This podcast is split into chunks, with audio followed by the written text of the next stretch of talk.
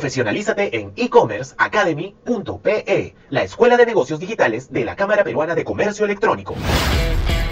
Bienvenidos a E-Commerce Top Voices, el podcast de entrevistas a las mentes más estratégicas del marketing digital y negocios en Internet.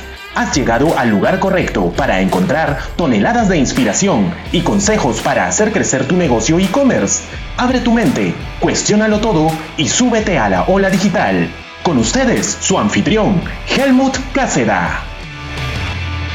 Amigos, seguimos en nuestro espacio e-commerce live para seguir aprendiendo eh, sobre comercio electrónico, innovación y mucha inspiración de la mano con los top líderes de la industria del comercio electrónico local. Y estamos ya con Juan Ramón Sanfeliu, gerente de marketing digital de iEduca. Juan Ramón, bienvenido.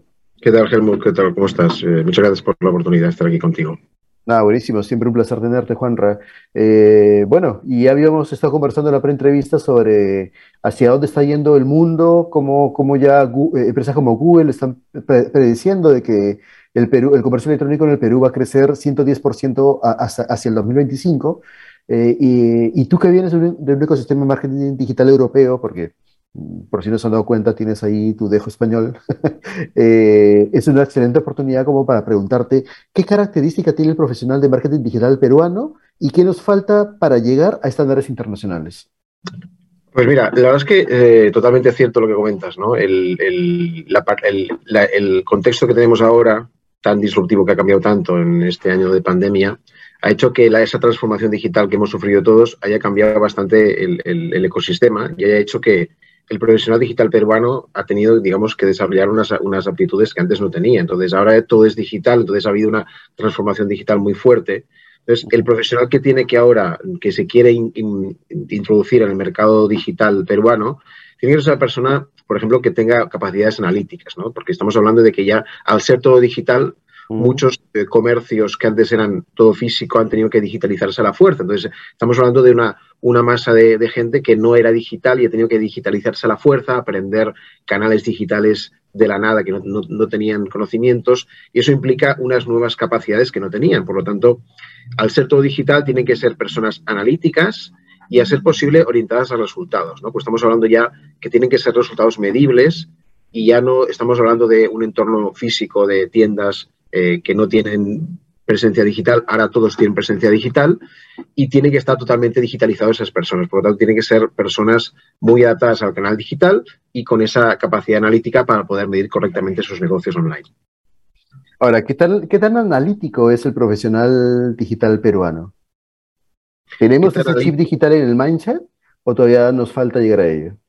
Bueno, falta un poco, digamos, cuando nosotros vemos eh, cómo, digamos, incluso tenemos el feedback, nosotros eh, en la Cámara de Comercio tenemos el feedback muy bueno de, las promociones que vamos teniendo en el e-commerce, en el, diplomado de la Cámara de Comercio. Entonces, vamos viendo cómo la gente todavía eh, hay ciertas cosas del diplomado que les cuestan, pero están adaptándose muy bien a la nueva, a la nueva situación y están tomando muy bien esos desafíos que requiere la industria de ahora, ¿no? Entonces, en, las clases que yo doy el diplomado, yo voy viendo cómo las, las, las, generaciones que tenemos del diplomado cada vez son más potentes y se nota que la gente está adaptándose totalmente bien a la, al, contexto que tenemos ahora, porque, digamos, la gente ha, asumido una autodidacta, un, un, un, comportamiento autodidacta que es muy bueno, que es el, nosotros que venimos de la parte digital, eh, hemos tenido que ser muy autodidactas porque la industria ha ido evolucionando y no habían estudios reglados. ¿no? Entonces ahora, como por ejemplo el diplomado de, la Cámara de Comercio, hay estudios muy orientados, a en este caso, a e-commerce y se nota que, la gente que viene cada vez tiene más ganas de aprender y eso claramente es una, condición que tienen que tener las personas, aún no con los estándares que tenemos, por ejemplo, modelos en Europa, en Estados Unidos, pero la brecha se ha, reducido bastante. Yo lo he notado bastante en los últimos años, que la brecha respecto a mercados más eh, maduros digitalmente se ha reducido bastante. Ya no hay tanta diferencia como antes. Sí, es cierto. Para ser justos, es cierto. El, nivel de profesionales ha ido evolucionando y solo para aclarar, Cámara Peruana de Comercio Electrónico. Eh, producción, por favor, pásenme el banner abajo para que no haya confusiones con la competencia. Eh, ¿Qué nuevos profesionales son demandados ahora en esta nueva coyuntura post-cuarentena? Pues mira, es una buena pregunta, ¿no? Hay, hay, varios, hay varias, varias, eh, varias profesiones que, digamos, han tenido más, más importancia ahora, fruto justamente de esa transformación digital. Mucha gente está entrando en el mercado digital, está queriendo emprender y está encontrándose que puede emprender o, ser empleado de, otras personas. Entonces, en este punto, en estas nuevas, eh, estas nuevas, eh, estas profesiones que demanda el mercado digital, por ejemplo, está todo lo que sea eh, campañas digitales, la implementación de campañas digitales, lo que sería un analista digital o el famoso trafficker, que es el que de hecho es, ese nombre que se, se oye tanto ahora no es nada nuevo porque viene del, sector justamente de los ad servers en Internet, donde el la persona, el trafficker de ad server era la persona que gestionaba las campañas de un ad server, que es un, servidor de, anuncios publicitarios, pero pasado al mundo de, las campañas de publicidad es lo que se llama al implementador de campañas. ¿no? Esa es una profesión que viene desde bastante tiempo, pero ahora ha tomado mucha relevancia con toda esa digitalización masiva de emprendedores. ¿no? Pero también, por ejemplo, el tema del Big Data, todo el tema del tratamiento de datos, eh, lo que se dice siempre que los datos son el petróleo del siglo XXI, ¿no? Es más, es más valioso la data que, el oro, por ejemplo. Entonces, en ese punto, el analista de datos cobra, el analista de Business Intelligence, el analista de datos cobra una relevancia muy importante. Y también, como no, la parte, por ejemplo, de mejora de la conversión, ¿eh? el, especialista que mejora la conversión. Todo ese tipo de, profesiones son muy, muy demandadas. Y, y también otro punto súper importante las compañías más punteros actualmente es el especialista en automatización del marketing, lo que se llama el marketing automation. Son todas eh, esos, esas metodologías de conexión de diferentes canales para automatizar todo el proceso lo más posible, ¿no? para hacer que la persona tenga que estar más pendiente de la estrategia, no tanto de la parte operativa, porque hay máquinas que hacen esa operativa automatizada. Totalmente. Eh, y ya entrando un poquito al, tema de la estrategia, Juan Ramón, aprovechando tu experiencia, ¿cuáles tú crees que deben ser los pilares que debe tener una estrategia digital en este contexto?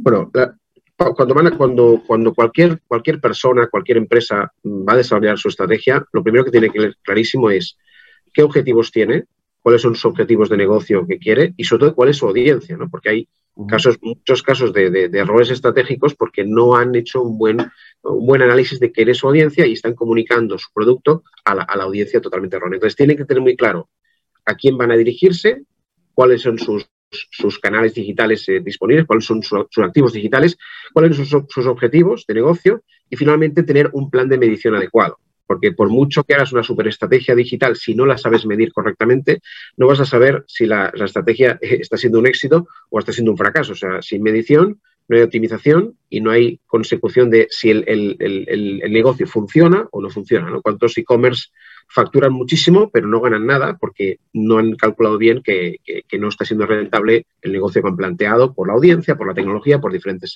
diferentes factores, ¿no? Totalmente. Y si, digamos, una empresa se anima, que espero que a estas alturas ya no ocurra esto, porque creo que ya queda claro que, que necesitamos ya entrar al, tema digital si queremos seguir siendo competitivos, sobre todo para el 2022, que el tema digital viene con mucha fuerza, más aún. Eh, ¿Cuál sería la estructura ideal para formar un equipo digital dentro de la empresa? Mira, eso es una muy buena pregunta, porque el, de hecho, en el ecosistema actual, eh, hay, varias formas de, tener un, músculo digital en tu empresa, ¿no? Puedes contratar a una empresa, puedes llevarlo tú de forma in-house, pero lo que sí que tiene que haber es como que una tríada de, profesiones, de, profesionales en este equipo digital para tener un éxito, ¿no? Tiene que haber la parte operativa, la parte, digamos, que implementa las estrategias, la parte operativa del equipo, Luego tiene que haber la parte estratégica del equipo, justamente, la, parte que decide los canales a implementar, que decide las estrategias a implementar. Y luego tiene que haber una parte también importante que no se, no se tiene muy en cuenta, que es justamente el músculo creativo a nivel de piezas publicitarias. ¿no? Porque eh, cualquier comunicación, cualquier estrategia digital tiene una parte súper importante que es los anuncios, mediante los cuales eh, las campañas publicitarias impactan al público objetivo. Y esta parte es una parte súper importante y muchas veces no, tan valorada, pero es crítica, que es el equipo de desarrollo interno, el, equipo que desarrolla las piezas publicitarias, tiene que estar integrado dentro de esta estructura de la parte operativa, la parte estratégica y la parte de diseño. Y todo junto tiene que estar súper bien conectado para tener éxito y poder desarrollar las estrategias y activarlas lo antes posible dentro del ecosistema tan competido que hay ahora. Y como tú dices, lo que viene ahora en 2022 es mucho más, eh, mucho más crecimiento del e-commerce y de todo el sector digital en general. Y para los que están cacholeando en Internet, que de repente no se toman todavía muy en serio el, tema de comercio electrónico, eh, ¿qué errores no deben cometer cuando hagan sus primeras campañas digitales desde tu perspectiva?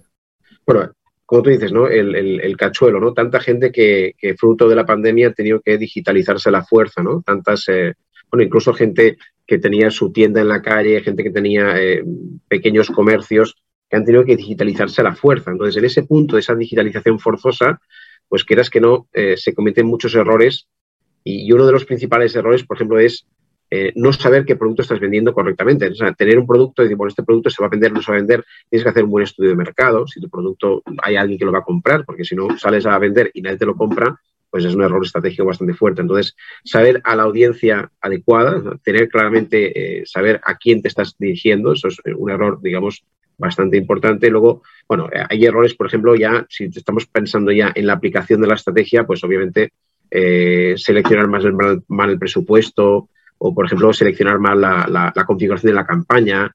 Un error clásico de segmentación, ¿no? No segmentar correctamente a tu público objetivo y estar, eh, estar comunicando algo de una forma totalmente distinta a lo que tu audiencia espera que le comuniques y errores de comunicación y eso obviamente todo eso mata la estrategia y mata la conversión, ¿no? Entonces, si tú estás en un negocio y lo que tú quieres es vender tus productos, pues tienes que hacer un match perfecto entre la audiencia y el producto y dárselo a la persona adecuada, ¿no? Entonces, si no hay esa conexión, en esa transformación forzosa, pues hay muchos errores. Y de hecho, la, forma adecuada sería justamente pues formarse bien, ¿no? Yo creo que hay un gran error de la gente que se mete a trompicones en, digital, eh, no sigue la, la, forma adecuada, quizás no busca un mentor, no se forma adecuadamente y luego pues se pega unos castañazos importantes ¿no? en ese proceso. Bueno, pero creo que ahí hay un tema más de fondo, ¿no? No solamente es el tema digital, sino es la forma como actuamos, al menos en este país y en la región, ¿no?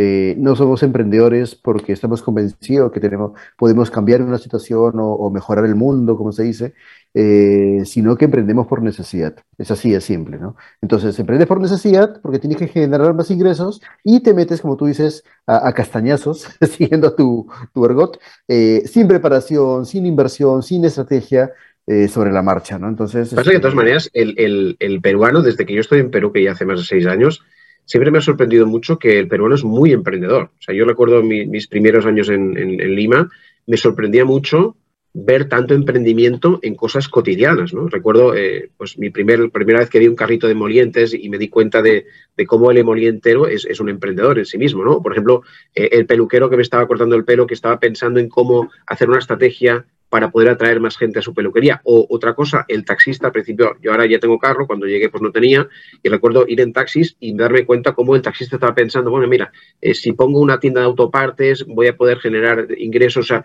como todo el mundo es súper emprendedor, aunque no lo, no lo tengan claro, pero todo el mundo era súper emprendedor y lo es, ¿no? Entonces, es una cosa que me gusta mucho del Perú, cómo hay emprendimiento es, parte, es parte de la cultura. Es, parte, del ADN del bueno, es muy de, de tema de recursearse, pero eso lo ves en el día a día y que todo el mundo es emprendedor y todo el mundo está siempre buscándose la vida y eso es muy, muy potente. Por eso es un, es un país tan, tan con una economía tan potente, tan creciente en toda América Latina, ¿no?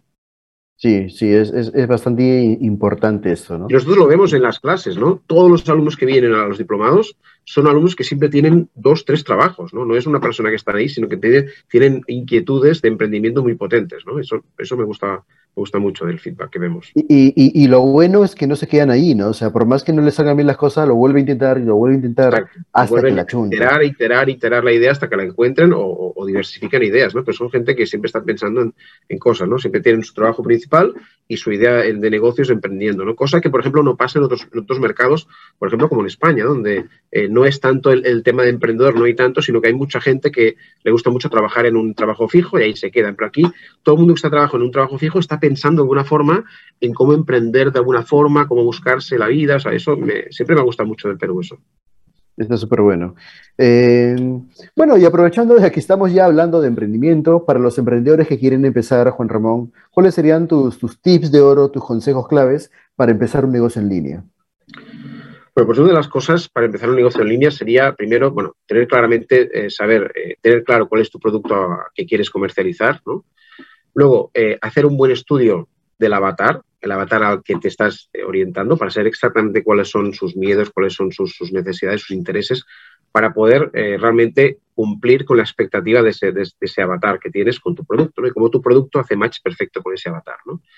Luego, cuando ya tienes claro a quién, tienes que decir, bueno, ahora ya sé qué, ya sé a quién, ¿cómo lo hago? ¿no? Pues entonces cuando ya dices, bueno, vas a ver qué plataforma voy a escoger a nivel de activos digitales, cuál es la plataforma adecuada para poder usar como vehículo para poder llegar hasta a, poder activar este emprendimiento. Entonces ya es cuando hablas de la plataforma, etcétera, ¿no? la, parte del activo digital.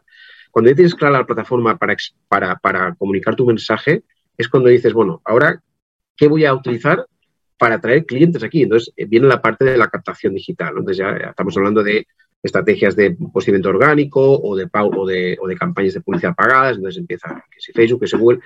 Pero cuando ya tienes todo esto, también tienes que pensar en, la parte súper importante de la medición. ¿no? Si no mides correctamente tu embudo de ventas, no vas a poder saber si estás bien, si estás mal, y eso es un error. Entonces, por eso, aparte de activar la captación de clientes, tienes que activar también un plan de medición adecuado para poder saber si estás bien o estás mal. Tienes que activar, por ejemplo, una plataforma de reporting para poder ver eh, con tu negocio en tiempo real lo, más precisa, la más forma más precisa posible, si vas bien, si vas mal.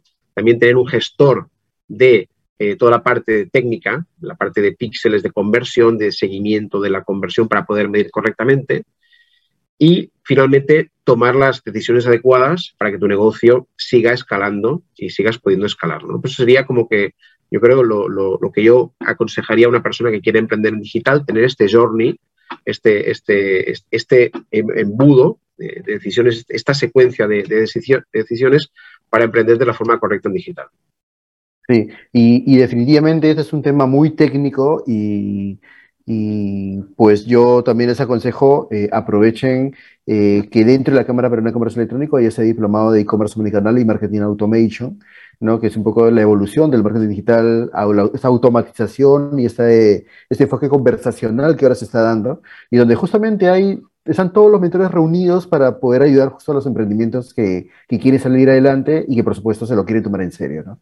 Exacto. Que este, creo que es que es bueno. De hecho, toda Cámara de Comercio Electrónico en cualquier país es una puerta de entrada a estos ecosistemas digitales porque concentran a los mejores proveedores de la industria y creo que, o sea, ¿para qué te vas a matar pensando a, quién le pregunto o, o, a quién contrato si todos están concentrados pues, en, un, mismo sitio? y tenemos, y, tenemos eh, histórico de, de alumnos que han salido con emprendimientos súper potentes y casos de éxito de, alumnos que tenemos con, unos negocios que funcionan súper bien después. Incluso en, las clases que yo he dado en, el diplomado, hemos visto casos súper potentes de publicidad, ¿no? Gente que con una inversión muy pequeña genera un retorno bestial con una campaña, pero que justamente encontraba ese match perfecto entre la audiencia y el producto.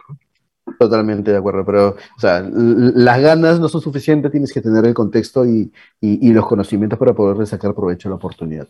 Así que nada, Juan Ramón, muchísimas gracias como siempre por habernos acompañado, gracias por los consejos, de hecho que eh, quienes nos han estado siguiendo lo han aprovechado y, y esperamos tenerte muy pronto en el programa. Muchas gracias. Gracias, mundo. Cuídate.